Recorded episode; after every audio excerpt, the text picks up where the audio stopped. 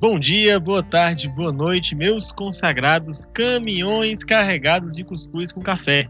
Aqui sou eu, Carlos Jefferson, estudante de engenharia de computação, membro da CRU. Hoje estarei com grandes convidados e um ilustre Hokage muito importante para a criação da CRU Campus lá no nosso campus de Sobral. E hoje nós iremos falar sobre a veracidade da Bíblia, por que crer que Jesus ele existiu, por que crer que ele morreu por nós. Então a gente vai estar falando sobre como Deus se revelou na sua palavra e por que crer que isso é verdade, por que crer que isso é bom pra gente. E é isso.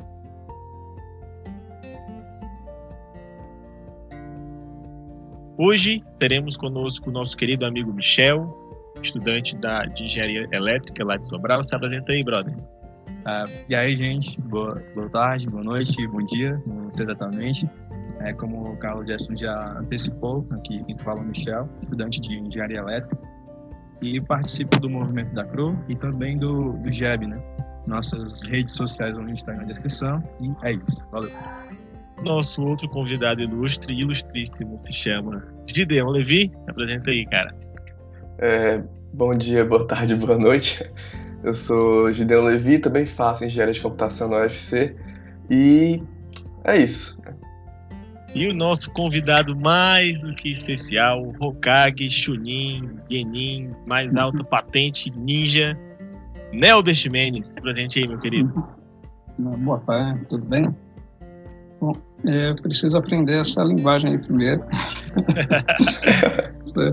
créditos Bom, ao Brian, créditos ao Brian. É, tem que fazer um curso aí. Bom, é, eu sou Nelbert, sou professor aqui da Universidade Federal do Piauí, fui professor na UFC em Sobral, o Brian foi meu aluno ali, né?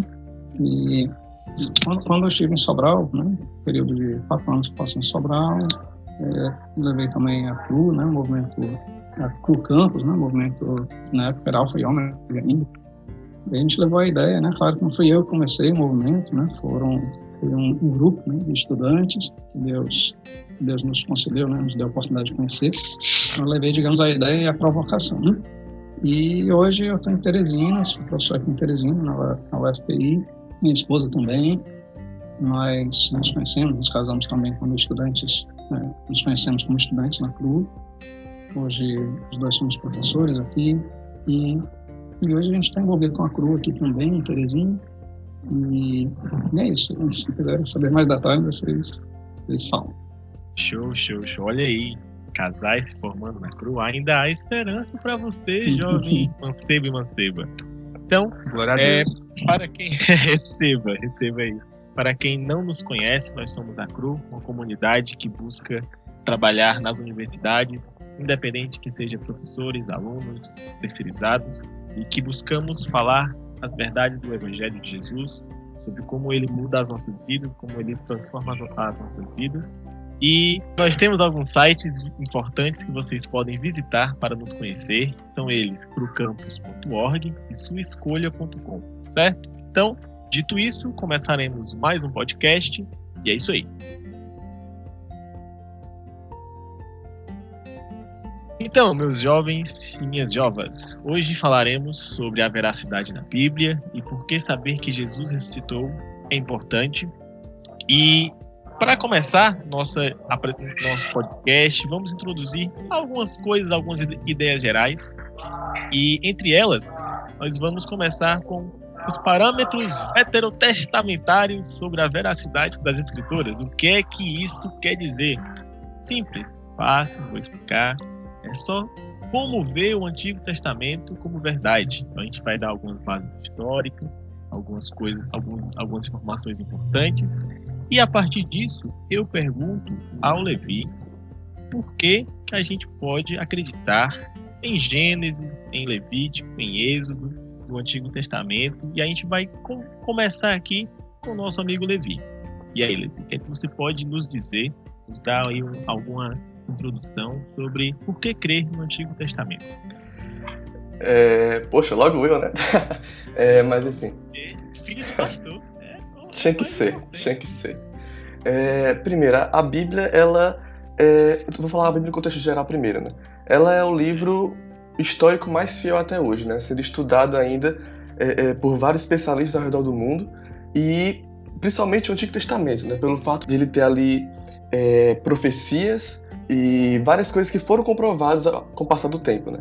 Se a gente for ver ali é, profecias a respeito da, da queda da Babilônia, né? Profecias a respeito também de, de Israel sendo dominado também por, por outros povos, a gente vê que, de fato, é um, é um livro, é uma seção de livros que deve ser acreditado. Ele tem o seu crédito porque ele foi comprovado com o passar do tempo.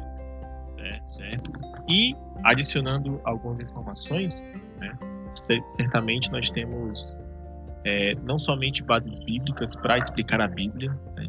Claro que a Bíblia é suficiente, claro que ela é muito mais do que perfeita. Com certeza. Mas ainda existe, mas ainda existe a ideia de também podermos observar à luz das escrituras outras fontes históricas que que no, nos dão um conhecimento mais amplo, não somente sobre doutrina, né, mas também sobre como os povos viviam naquela época. Então, é como o Levi falou, não dá para saber tudo do passado é, somente com a, com a Bíblia, óbvio.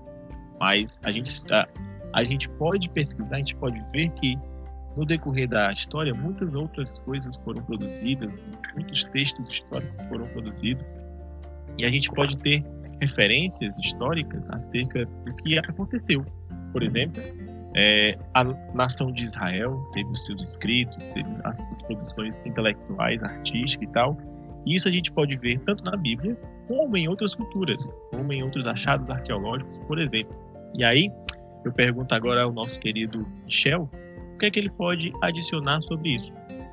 Ah, então, gente, uh, como já foi destacado né, pelo Levi e pelo Carlos Gerson, é, nós temos base, nós temos evidências extra-bíblia para falar a respeito da veracidade dela. Né? Mas antes de qualquer coisa, eu também uh, destaco aqui né, que nós, o meu ponto, é que nós temos que a Bíblia ela é a palavra de Deus, né? É a revelação que Deus deu de forma, uh, digamos que sobrenatural, pela supervisão do Espírito Santo, pelo poder de Deus, e que usou vários homens ao longo da história, ao longo de muitas décadas, para construir todo esse conteúdo que, para argumentar, né, em cima do que, além do que já foi dito, é, eu queria destacar uma questão importante que é a centralidade da Bíblia em relação a Jesus. Né? A gente sabe que, ou melhor, né? a gente pode entender, a gente pode ver que todo o relato bíblico, tanto o Antigo Testamento como o Novo Testamento, são é, conjuntos de, de livros que apontam para uma única pessoa, que é Jesus Cristo.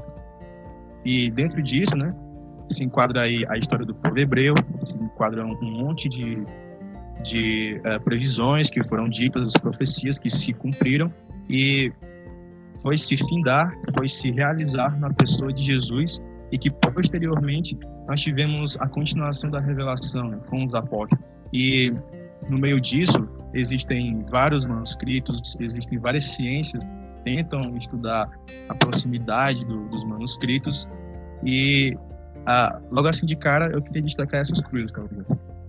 Show, show. Muito interessante. E, de fato, toda a nossa toda a palavra de Deus, ela culmina em Jesus Cristo, que ele veio fazer aqui, o Deus que se fez homem, se fez carne, o verbo que se fez existência, né? Então é muito importante analisarmos como um todo a Bíblia, porque ela não é somente o, novo, o Antigo e o Novo Testamento, ela é a palavra de Deus como um todo. Ah, essa terminologia só serve mesmo para dividir épocas, né? épocas pré-Jesus e épocas pós-Jesus. Simplesmente isso. E agora nosso querido Nelber, nosso querido convidado, ilustre Hokage, é, por que, que você crê nesse livro tão maravilhoso? Por que, que você crê que ela é palavra de Deus? Uhum. É, a Bíblia, ela, nesse século XIX, século XIX foi um período que, digamos que a Bíblia apanhou muito, né? Na verdade, ao longo de toda a história, sempre foi, talvez, é, o livro mais amado e mais odiado na história, né? Acho que seja a Bíblia. É, acho que nunca se falece. É o livro mais produzido né, em toda a história. E mais queimado também. Sim. mais queimado, né? E, de vez em quando as Bíblias estão visitando, até o dia de hoje, né? Estão visitando as fogueiras por aí. Mas assim, é, apesar disso, é o seguinte, que nesse século, principalmente no século XIX, falando do ponto de vista intelectual, a Bíblia foi muito batida, né? Houve muita houve uma crítica muito forte, né, sobre a questão da tanto da autenticidade dos textos, a questão da com relação ao autor, época, né? Se, é, se de fato os autores são os que dizem ser, né? Se, se de fato for, os livros foram escritos na época que dizem ter sido, terem sido escritos, né? É, então, a questão do, do, estilo literário, a questão da, dos fatos históricos mencionados também, né? Ao longo do século XIX, principalmente, é, se levantaram muitas questões, né? Principalmente em torno dessa questão da, coisa toda da profecia, né? Que a gente fala assim, ah, para nós que somos cristãos, né, a gente crê né, na, na, as profecias da Bíblia se cumprem, se cumpriram, é, existe uma, homogene, uma homogeneidade interna né, muito grande, ou seja, é o que a gente chama assim, a, a, o testemunho da uniformidade, né, vamos dizer assim, a evidência interna é muito forte, né, ela é muito, muito homogênea, né, e, e as profecias, né, são ditas em um período, são apresentadas somente cumprindo em outro, isso levaria muito tempo para a gente citar, né, várias delas, é, mas depois eu recomendo uns bons livros sobre isso, mas assim, então a evidência interna é muito forte, e para é, colocar dúvidas sobre essa questão, essa harmonia, e até mesmo da, da, da, do cumprimento das profecias, de milagres, essas coisas, né, nesse século XIX, que, o, vamos dizer assim, crítica é, bateu muito forte assim, dessa questão da, da, da, do sobrenaturalismo, né? Então, é, então começaram a, a colocar no, outras datas, ou seja, por exemplo, como tem uma, tinha uma profecia que dizia respeito a alguma coisa que lá na frente se cumpriu, o pessoal colocava o seguinte, ah, não é possível que tenha acontecido, uma previsão, não é possível que eles tenham é, visto o futuro antes de acontecer. Então, esse livro não foi escrito nessa época, tem que ter sido escrito posteriormente, né? depois do, do suposto cumprimento. Então, coisas desse gênero, né, é, ao longo desse século XIX aconteceram muito. Mas, recentemente, no final do século XIX, agora século XX, né, início do século XX, a arqueologia bíblica cresceu demais, né? Foi uma área de estudo que talvez uma das que mais tem descoberto coisas, né, na, nossos dias, né? Então, assim, muitas escavações, a questão da, do, dos manuscritos do Mar Morto, né? não só, só eles, né? mas principalmente eles, cidades que foram encontradas, construções, uma série de detalhes das histórias bíblicas né? têm sido confirmados pela arqueologia. Muitas, muitas, muitas. Né? De modo tal que, no finalzinho desse século XIX para o século XX agora, a crítica né, à Bíblia tem mudado o pessoal não tem mais é, batido em cima das questões históricas, vamos dizer assim, da evidência histórica da, da Bíblia. Né? A crítica não tem mais batido muito em cima dela, tem batido mais em questões filosóficas. Mas o fato que a gente está vivendo uma virada nesse momento, né? uma virada da, da mesa, né? Durante muito tempo, os secularistas, né, ateístas, né, e os críticos, né, de modo geral, é, colocaram muitas questões que, vamos dizer, a comunidade cristã, tinha que, judaica também, né, tinha que responder e tinha dificuldade para isso. Hoje está sendo justamente o contrário. Né? Hoje quem tem que responder é, questões são os críticos. Né? Então, assim, a evidência histórica é, é muito forte, né? precisaria de muito tempo né, para a gente falar sobre isso aí, né? mas por isso eu posso recomendar, tem dois livros que eu gosto muito, né, antigos, mas que eu gosto muito é o Evidência um Veredito, do Josh McDowell.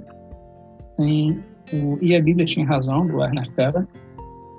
Tem o Em Defesa da Fé, também do Lee Strobel. Também do Lee Strobel, Em Defesa de Cristo, né, que são livros que falam sobre essa temática. E tem muitos outros, mas esses que eu conheço, que eu gosto muito. Né? E todos, uma coincidência, coincidência não, todos os autores desses livros que mencionei eram ateus até começar a estudar as evidências da veracidade, né? Ou contestar a veracidade, a autenticidade da Bíblia, né? Todos eles se converteram no processo de, de pesquisa. Todos eles, os autores desses livros, né? Então, assim, tem essa questão da evidência histórica, tem a questão da evidência interna, a questão também histórica, deixa eu só citar uma, uma curiosidade.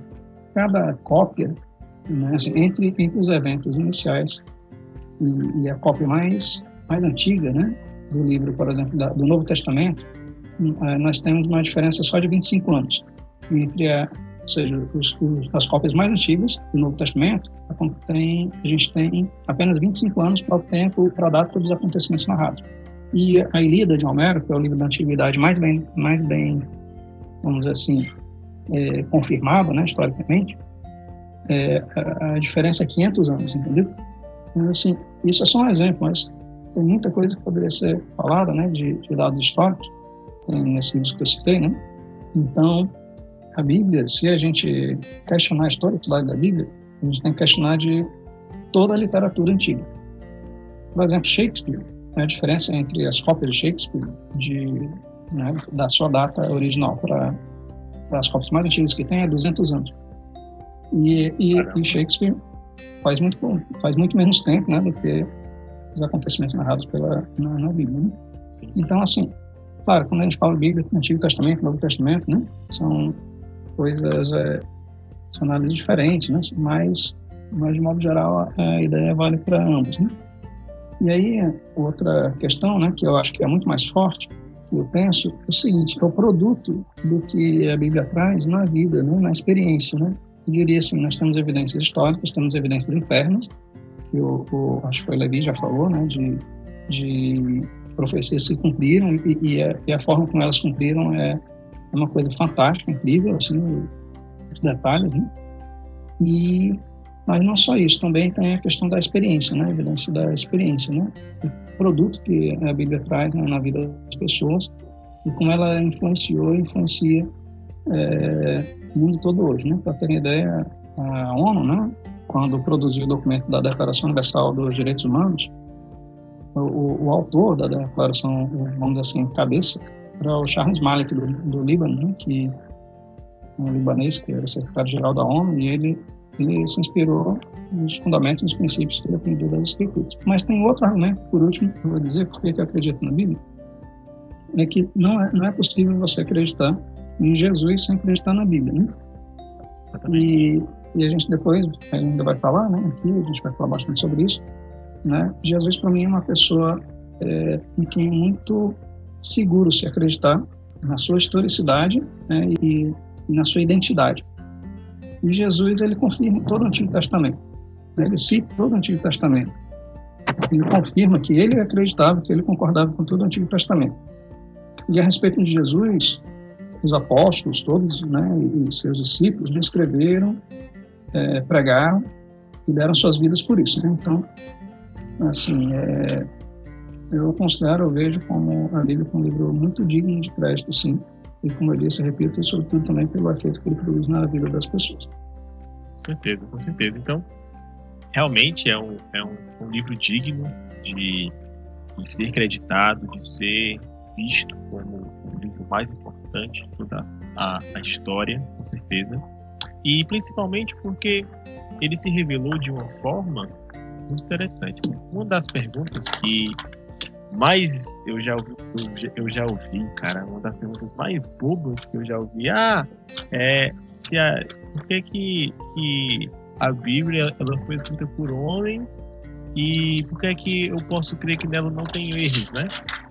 E aí a, a resposta que eu sempre dou, cara, brother, como é que tu queria que Deus falasse com o homem se não fosse por algo escrito, fosse queria que fosse sinal de fumaça, queria que fosse coisas escritas nas estrelas, brother, acorda pra vida, cara. Se, você, se Deus nos deu a ciência, Deus nos deu a consciência de, de aprender as coisas, a, a, de sempre de escrever, de ler, de produzir, é óbvio que ele iria se, se manifestar de forma escrita, cara, forma mais clara possível, né?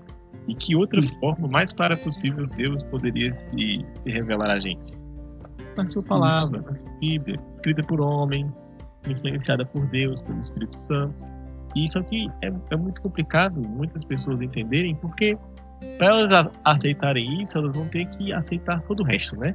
E aceitar todo o resto, nem, nem, nem todo mundo está disposto. E. Citar uma coisa também. É, é, um livro, o livro, por exemplo, de Isaías, né, a data mais, mais, mais antiga que nós tínhamos, né, uma cópia mais antiga que nós tínhamos era de, é, se não me engano, do ano. Era séculos depois de Cristo já, né? Sim, a sim. cópia mais antiga que tínhamos. Depois da descoberta dos manuscritos do Mar Morto, né, encontraram uma cópia de 100 anos antes de Cristo. E essa cópia de 100 anos antes de Cristo era igualzinha à cópia né, é, que nós tínhamos séculos depois de Cristo. Sim, E esse o livro completo de Isaías. Né? E isso, muitos outros livros, né, muitas cópias, né, os, a descoberta dos manuscritos do Mar Morto tem mostrado que, que os livros do Antigo Testamento chegaram, assim como dos, os do Novo, então nem se fala, chegaram é, autênticos até nós. Né? sim. E isso eu vejo como um verdadeiro milagre também. Cara, isso é muito lindo de, de se ver Deus guardando a sua própria palavra, né? Em qualquer outro, outro tipo de material, nunca queria ter tanta a- abrangência e, e tanto alcance de coisas tão fiéis, né? Com certeza. E, e dito isso, a gente pode prosseguir eh, já no âmbito das promessas, crendo que podemos crer na palavra de Deus, Ele com as suas, suas belas palavras, ele nos dá promessas. né? Então, acho que uma das primeiras que a gente pode analisar, pode ver acerca de Jesus, acerca da pessoa de Jesus, se dá lá em Gênesis, quando Adão e Eva pecam, e ele diz que um dia da descendência de Eva virá aquele que irá pisar na cabeça da serpente, a serpente vai morder o seu calcanhar, mas ele sairá vitorioso. Lembram disso, né? Sim, sim. Então acredito que é uma das primeiras promessas de Deus para a gente que um dia virá alguém, caso veio, e vai nos tirar dessa situação tão terrível, né? Então, se nós atestamos que Deus se revelou através da sua palavra e tu- tudo ali é verdade, ele fez promessas e essas promessas estão lá escritas. Então, uma das coisas que me faz pensar é que crendo que Jesus ele existiu e vendo que ele existiu, sabendo que ele existiu, tudo vai se encaixar perfeitamente, tudo vai se, se cumprir perfeitamente. Nós temos várias e várias promessas, várias e várias coisas que iriam se seguir, e nós vemos nos escritos bíblicos que muita coisa se cumpriu. né? Por exemplo, ah, Israel pecando e sendo trucidada por inimigos, levando cativos e tal. Deus mandando sua, sua provisão, depois eles se, eles se libertam, passam 400 anos, se não me engano, 400 anos lá, em- lá, na, lá na Babilônia. E aí Deus liberta. E em um livro cercado de promessas, e essas promessas sendo cada uma cumpridas no seu tempo, cara, é muito difícil de, de alguém duvidar, entendeu? E para negar, tem que, tem que ter um trabalho, cara. Tem que criar, tem que inventar um bocado de história, tem que. Mas dá, dá muito trabalho ser ateu, cara. É muito mais trabalho ser ateu que ser cristão. É, é mais fé, né? É, muito mais fé para não acreditar nisso do que acreditar em qualquer outra coisa, entendeu? É, só, só um comentário. Eu já, eu já conversei com alguns lá na, na UFC e eu, eu, eu posso falar isso, que eles simplesmente não querem é, acreditar. A evidência está lá, a- as escrituras estão lá, mas eles simplesmente não querem abrir a Bíblia para ver. Não, não- talvez nem tenham aberto o Novo Testamento para ler a história de Jesus. E geralmente Pois é, e geralmente é, é, esses, é, é, principalmente os ateus mais famosos, vou pegar o exemplo aqui de Nietzsche, viraram ateus na sua adolescência. Ou seja, eles são ateus a- a- baseados no pensamento de um adolescente, né? Então, tipo, depois de, de virarem ateus, não precisaram mais sobre a Bíblia ou então apenas atacaram o cristianismo sem pesquisar antes. Então, essa galera é como se tivesse uma preguiça de ler a Bíblia, nunca, nunca leram e, e apenas querem atacar sem saber o que é. Exatamente. Infelizmente, o final de Nietzsche foi triste, né? Exatamente. Morreu doido. É. Tem muito. Tem alguns ateus que eles são estudiosos, sabe? Agora é porque Porque tem duas coisas que a gente tem que considerar. Uma é que evidências elas são importantes, né? Elas fortalecem as claro, claro. né? Mas na verdade, no final das contas, é, a fé é uma revelação do Espírito Santo. Sim, né? sim. Sim. Então, assim, tem, a gente vê, né, é, principalmente nesse movimento neo-ateísta, né, tem muita, muito cara que sabe muito da Bíblia, mais do que muitos crentes, entendeu? Mas olha só como é curioso. A gente conhece histórias de gente, por exemplo, no mundo fechado para o Evangelho, tipo no Oriente Médio, na China, né? E chegou a ele só um fragmentozinho da Bíblia. E ele leu e creu, entendeu? Se converteu, né? Exatamente. Então, às vezes não é só isso, é, é de fato uma obra do Espírito Santo mesmo no coração. Não vou entrar nessa, nesses méritos, né? Sim. Se a gente pode resistir ou não, né? Sim, sim. É, mas, assim, o fato é que precisa existir uma eliminação do Espírito Santo. Com certeza. E, e assim, agora, eu acho que muito, né, falando do ponto de vista mais humano, né, muito também é orgulho, vaidade. É, é. O C.S. Lewis, C.S. Lewis, ele conta quando ele, quando ele se converteu, né. Lewis, vocês sabem que foi é um professor ilustre de Oxford, né, é, ele ele foi até, até parece que 30 anos de idade, ele, ele se converteu parece que por volta de 30 anos, estudando também as evidências sobre sobre Cristo, né? Sobre sobre a Bíblia, sobre é, a fé cristã. E ele disse assim que ele chegou à conclu conclusão de que é, ou Jesus era de fato um louco, né, um lunático, ou ele era de fato quem ele dizia que ele era, ele era Deus. Né? Não tinha como, não tinha outra opção, né? Tinha um E meio ele disse que, que Jesus não se encaixava de fato no perfil de um louco, né? Então só restava a opção de que ele era de fato quem ele dizia, né? Que ele afirmou né, ser Deus, né? Então, assim, ele disse que ele tinha que fazer uma escolha. E para ele não era nada legal ele admitir que tinha um, um- alguém que podia intervir na vida dele, ou que podia julgá-lo, ou condená-lo, ou é, um intruso na vida dele, né? Ele sentia-se assim, né? Então, muitas vezes, a- a- o negacionismo, né? Você negar, apesar das evidências, é uma forma de se proteger de, de, de alguma coisa que você, na verdade, nem tem motivos para se proteger, né? A pessoa quer se proteger de Deus como se Deus quisesse fazer o mal a ele, né? Sim, sim. Então, de fato, é uma questão de fé, né? Porque fé é confiança, né? Então, você não confia em Deus. Então, você, você não quer admitir a possibilidade de ele existir. Você não consegue confiar nele. Sim. O fato é que muitas vezes a gente não abre mão do nosso racionalismo para dar lugar à fé.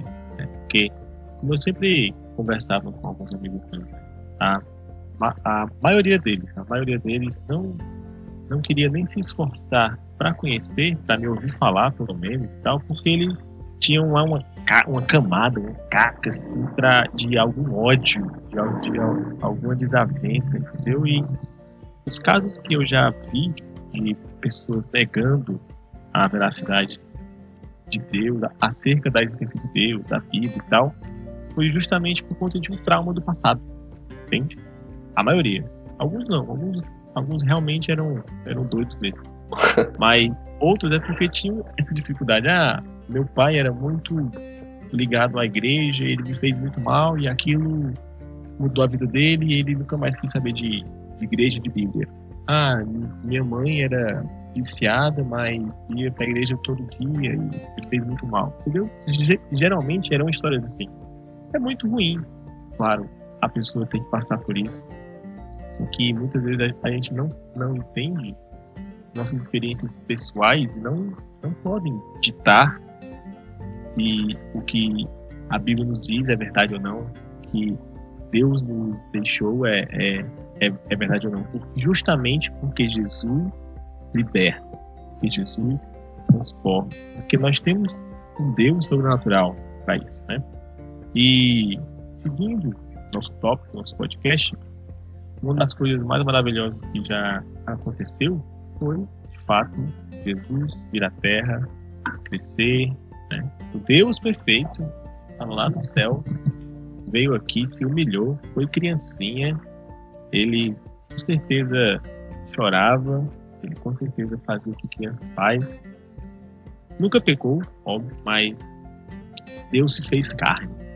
Né? Deus cumpriu a promessa, mandou seu filho e ele se fez carne, fez o seu ministério, pregou a sua palavra, morreu e, e ressuscitou. Então nós temos essa história narrada, esses fatos narrados no Novo Testamento. E aí eu pergunto a quem quiser responder, por que crer nos escritos neotestamentários? Por que crer no Novo Testamento? Bom, Carlos Jefferson, a respeito da veracidade dos relatos neotestamentários, né? É, eu deixo bem claro aqui que não sou teólogo, né, e tal, mas fazer que nem Lucas, né? É, fiz uma acurada é, apuração de alguns fatos. Pode crer. E é, o que me chamou muita atenção, assim, de maneira mais evidente mesmo, foi a questão da, da crítica textual, né? Que é, que é uma ciência cuja finalidade é, é justamente é, estudar uh, e tentar entender o que de fato o autor queria dizer com aqueles textos históricos, né? Como, Sim. por exemplo, no caso do Novo Testamento, vamos estudar o que de fato Paulo quis dizer com a carta de 1 Coríntios, por exemplo. E, e isso nos leva a, a, até mesmo analisar a questão das variantes, né? Então, uh, o que diz respeito à, à questão da tradução, né? E, e, existem muitas variantes, muitas coisas que levam alguns estudiosos, ateus, críticos, né, em geral também, a, a dizerem que isso tornaria a Bíblia, isso impossibilitaria de acreditarmos na Bíblia, porque segundo eles nós teríamos simplesmente cópias das cópias das cópias, não sabemos se de fato aquilo que está sendo dito ali é o que o autor disse, não sabemos se uh, alguém durante a história modificou, alguém é, de má fé mudou alguma coisa, mas na verdade, né, é, como o professor Nelber já falou, né, no início, nós temos aí muitos manuscritos que se aproximam do, das datas estimadas, né, das suas criações, né? porque de fato nós não temos mais nenhum uh, material original, né?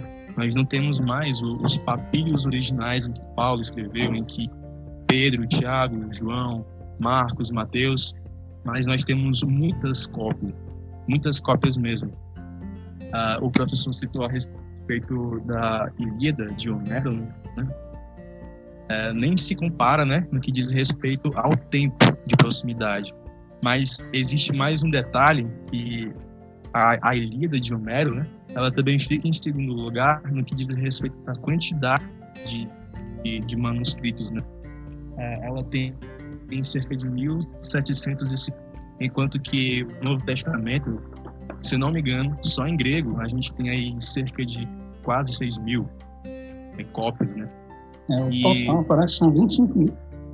Justamente, Sim, né? mais... Todas as línguas, né? Justamente, mais... Também, né? Justamente, tem latim, tem várias outras línguas que a gente poderia citar também, né? E, e voltando para a questão da, das variantes, né?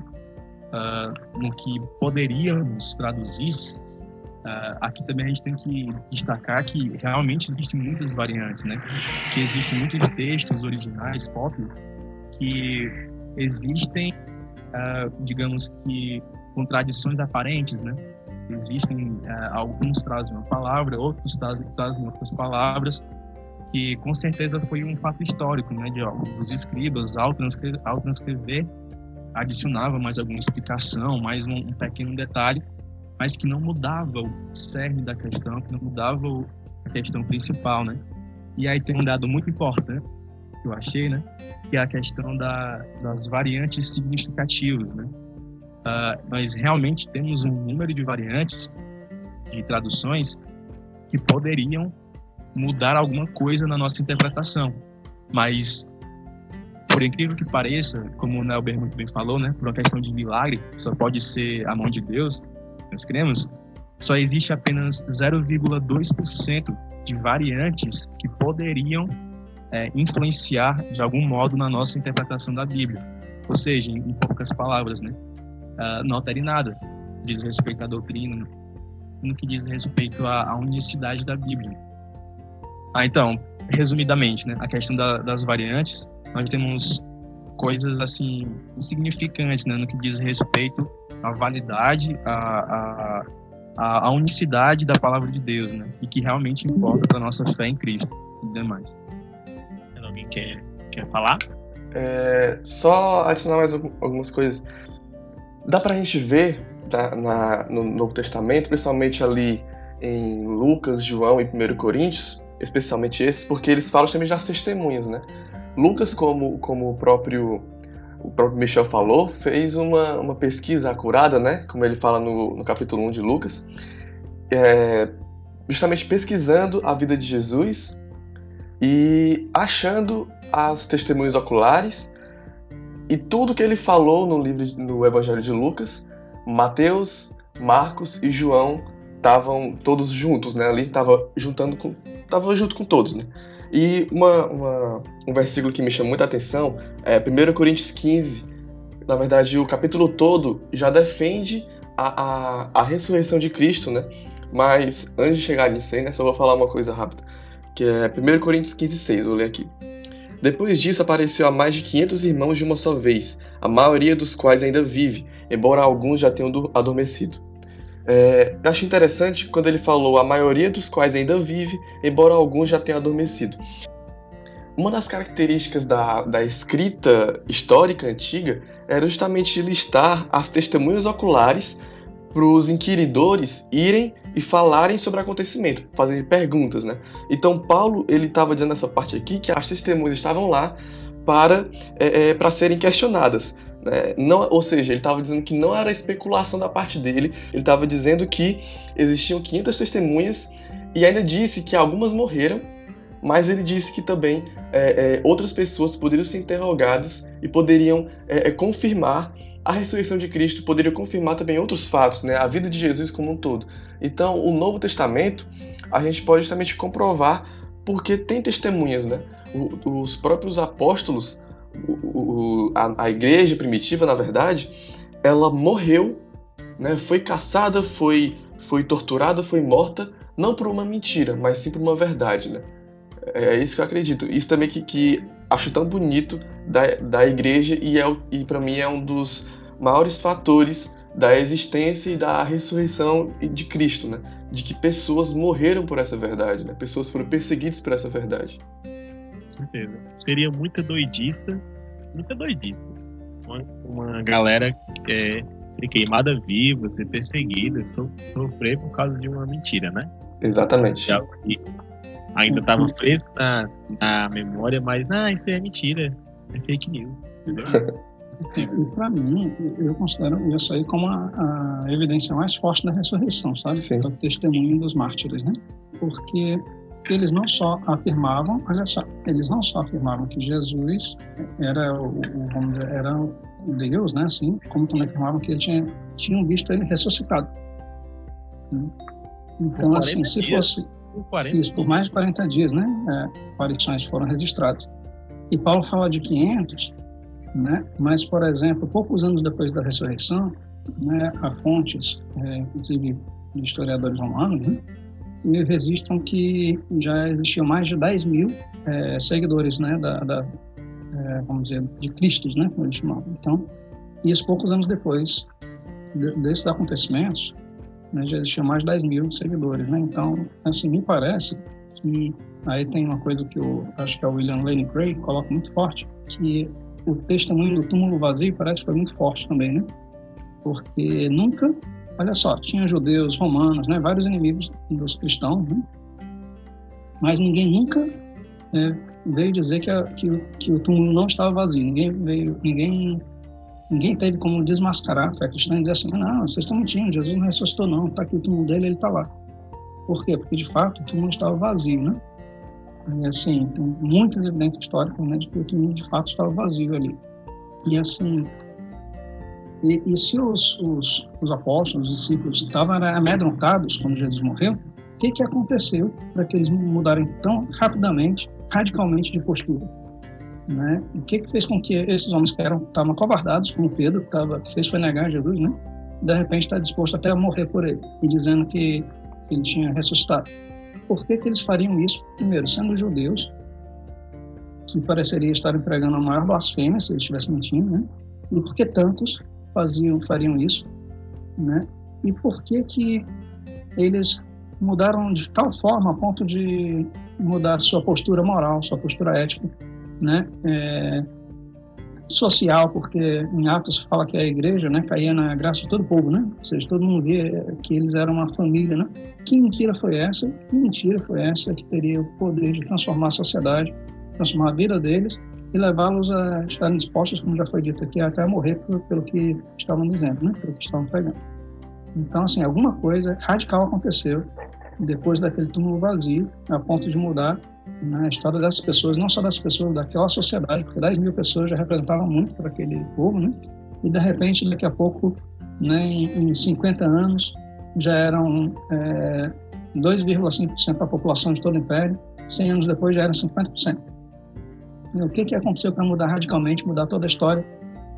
É muito difícil pensar que tenha sido uma lenda que pegou.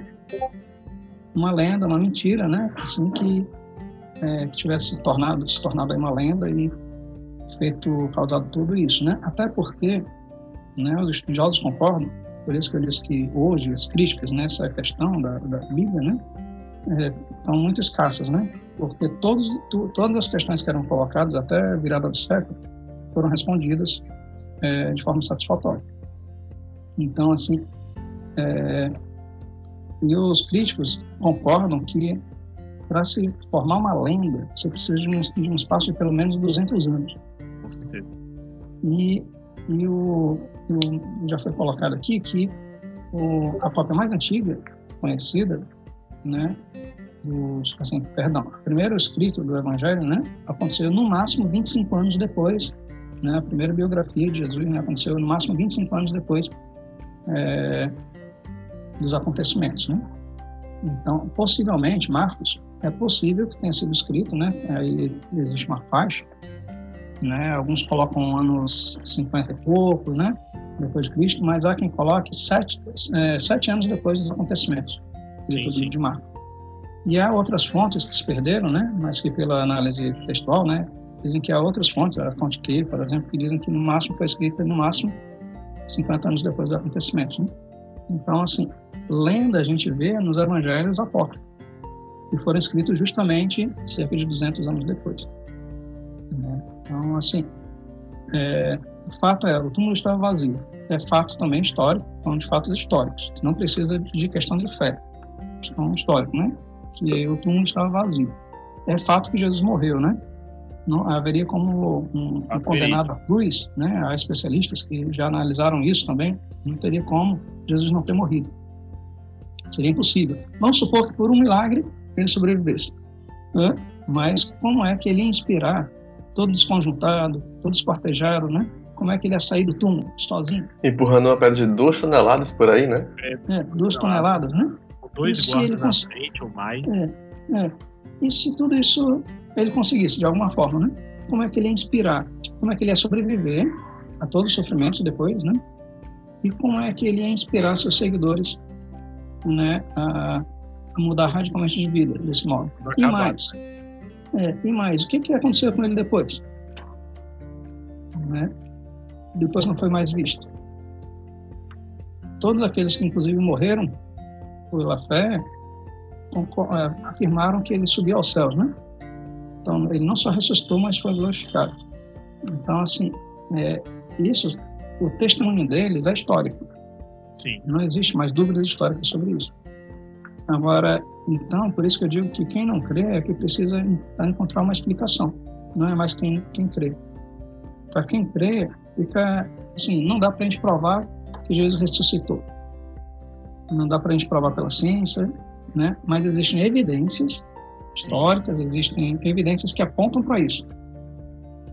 Mas daí para frente precisa um passo de fé. Né? Agora, é fato que, um ponto de vista lógico, é a melhor explicação. Não prova nada, mas também é, a fé é isso. É, é, um, é, um, é um passo que você tem que dar no sentido do que, que você vai fazer com, ele, com isso, né? com essas evidências, com tudo isso. É, pergunta que Pilatos fez também, né? Que faço, que eu devo fazer com Jesus chamado Cristo? Né? a pergunta permanece até hoje, né? Para nós também, né? Depois de tudo isso que a gente vê, que a gente ouve, né? Se você se dedicar a pesquisar mesmo, que a gente está falando tudo muito por cima, mas tem fontes históricas, é, extra-bíblicas, né? Também. É, se você quer saber mesmo sobre essas coisas, tirar dúvidas sobre essas coisas, precisa ler, pesquisar, né? A gente falou de alguns livros. E, e assim, se no final das contas você chega à conclusão que tudo aponta realmente para isso, para o fato de que Jesus ressuscitou, então todo o resto que Jesus falou a respeito dele mesmo, e ele tinha dito que ia ressuscitar, também está registrado isso, né? Então, então ele também falou de si mesmo que era Deus, né? Então a gente precisa decidir o que vai fazer a respeito disso. Crer que ele realmente era Deus ou crer que tudo foi mentira. Não resta muita, né? E se foi mentira, como essa mentira fez tudo isso que fez, né? Por isso a nossa fé é racional, né? Ela tem base, base é, histórica, mas também é justamente preciso um passo a mais, como o professor falou, né? Exatamente. Então, quem, aqueles que não creem, que se virem para provar o contrário, que a gente está muito bem crendo, a gente está muito bem vivendo com Deus, vivendo com Cristo, e o, que a gente tem que fazer mesmo é sentir essa urgência e falar com todas essas pessoas, levar a elas a palavra de redenção, levar a elas a palavra de cura, a palavra de perdão de pecados. E mesmo que muitos não creiam, a gente continue crendo, a gente não seja atacado pelo mesmo pecado, atacado pelo mesmo mal, né? Que Deus possa nos afastar disso, porque nós somos plenamente capazes de, de, de um dia para o outro mudar, de um dia para o outro deixar de crer principalmente quando a gente né, não, não vive mais igreja, quando a gente não vive mais comunhão, principalmente quando a gente não vive mais uma vida diária, né? Seja com, a, com os irmãos da igreja, seja com o próprio Deus, orando menos, lendo menos, então que isso não seja uma, uma armadilha pra gente, né? Então, é isso. Acho que eu vou, encerrar agora. Foi muito bom falar com vocês. Muito obrigado, Nelber, pela sua disposição. Nosso lendário Hokage, nosso lendário mestre aí, que começou tudo lá, lá, na, lá em Sobral, lá no antigo movimento estudantil alfiômico ainda. E muito obrigado por aceitar o, o nosso convite. Deus te abençoe. Deus abençoe sua família. Ele tem uma filhinha, jovenzinha. Quantos anos ela tem ainda? Desculpa. Minha bebê que chegou aqui.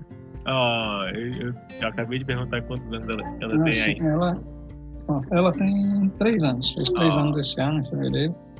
Felicidade, e, felicidade, então. eu quero agradecer muito a vocês, né, pelo, pelo convite, pela confiança e estamos à disposição para outras ocasiões. Né, vocês estão no coração. Show. Então, agradecer também, mandar um abraço aí para o nosso querido Michel, nosso Levi, então, que Deus abençoe vocês também. Ao Brian, que está aí nos bastidores. E encerramos. Muito bom dia, muito boa noite, muito boa tarde. Muito bom a hora que vocês estiverem aí. Não se esqueçam, compartilhem, escutem, é, falem com os amigos de vocês para conhecer a gente também. Então, é isso. Encerramos. Cheiro no sovaco, cheiro no oi. E vamos orar. Falei, Levi. É, eu já ia falar mesmo, então, beleza. Vamos orar. Querido Deus soberano e amado Pai, nós somos gratos, Senhor, por mais um podcast. Obrigado, meu Deus, por mesmo nessa quarentena nós ainda estamos nos falando, Pai, falando de Ti e estamos firmes, Senhor Deus. Senhor, obrigado também pela vida do professor Nelber, pelo trabalho que ele tem feito para a Tua glória, Senhor. Continua abençoando a vida dele, Senhor Deus, e também nos fortalecendo na Tua palavra cada vez mais, Pai. Em nome de Jesus, Continue fortalecendo os grupos, as universidades, que nós possamos alcançar mais esses campos, Senhor Deus, e que o Teu nome seja glorificado nas nossas vidas, Pai. Em nome do Senhor Jesus nós oramos. Amém. Amém, cara. Então, é isso. Um abraço, cheiro. Um abraço. Até o próximo. Até. Falou!